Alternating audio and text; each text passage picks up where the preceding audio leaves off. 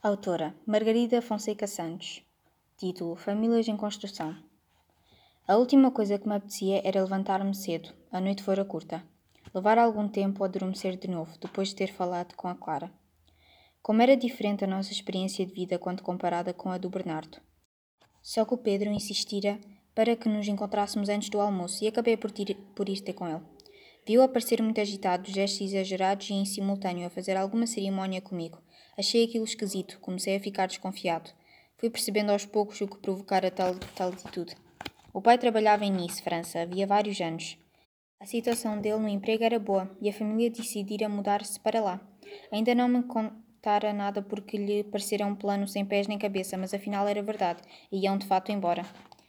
Mas vais para lá no meio do ano letivo? Então, Miguel, não ponhas entraves. Vou para uma escola internacional, não é nenhum drama. Ai, não é? A voz saiu-me um pouco descontrolada. Sabes falar francês? Arrependi-me da pergunta. Ele era bilíngue, o pai era francês. Mesmo sabendo falar francês, será que o ensinam em francês? Pode, pode muito bem ser em inglês. E será que têm pro programas parecidos com as da nossa escola? Se for tudo diferente, perdes o ano? E o handball? És o melhor marcador. Ah, estás a ver por que razão só te contei agora?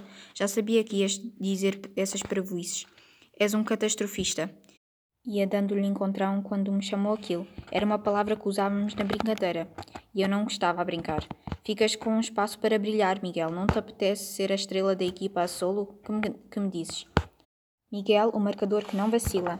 Vá, confessa, agrada-te agrada a ideia de ser uma estrela. Estrela da equipa? Fiquei furioso. Não me interessava ter uma função especial na equipa. Eu gostava do handball porque íamos juntos desde o quinto ano. Agora iria ficar sozinho?